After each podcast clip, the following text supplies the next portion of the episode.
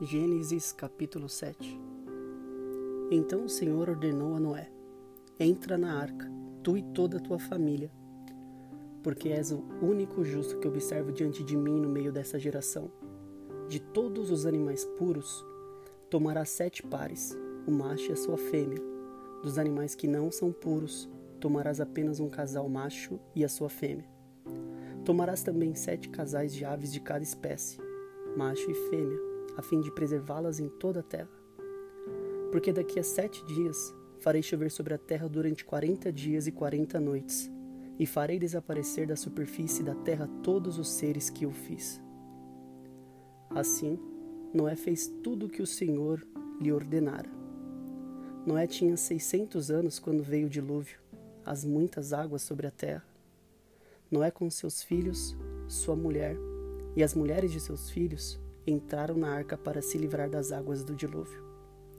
E aconteceu que os casais de animais grandes, puros e impuros, de aves e de todos os animais pequenos que se movem rente ao chão, vieram a Noé e entraram na arca, exatamente como Deus havia ordenado Noé. Passados sete dias, desabaram as grandes águas do dilúvio sobre a terra.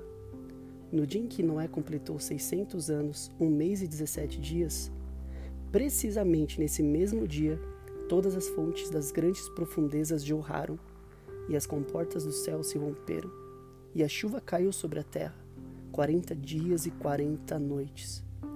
Naquele mesmo dia, Noé e seus filhos, Sem, Cã e Jafé, com sua esposa e esposa dos seus três filhos, entraram na arca. Com eles entraram todos os animais conforme as suas espécies todos os animais grandes e selvagens, todos os rebanhos domésticos, todos os demais seres vivos pequenos e os que se rastejam pelo solo, assim como todas as criaturas que têm asas, todas as aves e todos os outros animais que voam. Com Noé, abrigaram-se na arca casais de todas as criaturas que tinham o fôlego de vida. Os animais que entraram eram um macho e uma fêmea de tudo que é considerável ser vivo de acordo com o que Deus ordenara a Noé. Então o Senhor fechou a porta por fora.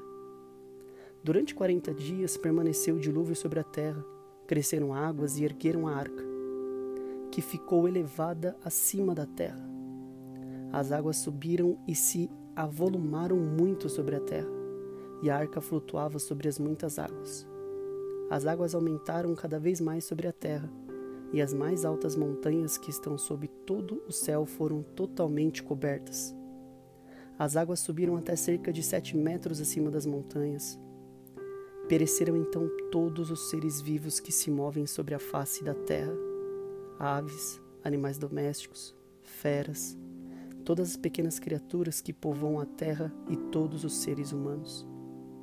Morreu tudo que tinha sopro de vida nas narinas, isto é, tudo que estava vivo sobre a terra firme. Assim desapareceram todos os seres que se moviam na superfície do solo. Não sobreviveu um só homem, assim como todos os animais grandes, os animais pequenos que rastejam pelo chão e as aves do céu. Somente sobreviveram Noé e os que com ele estavam na arca. E a enchente prevaleceu sobre a terra durante cento e cinquenta dias. Fim do capítulo 7.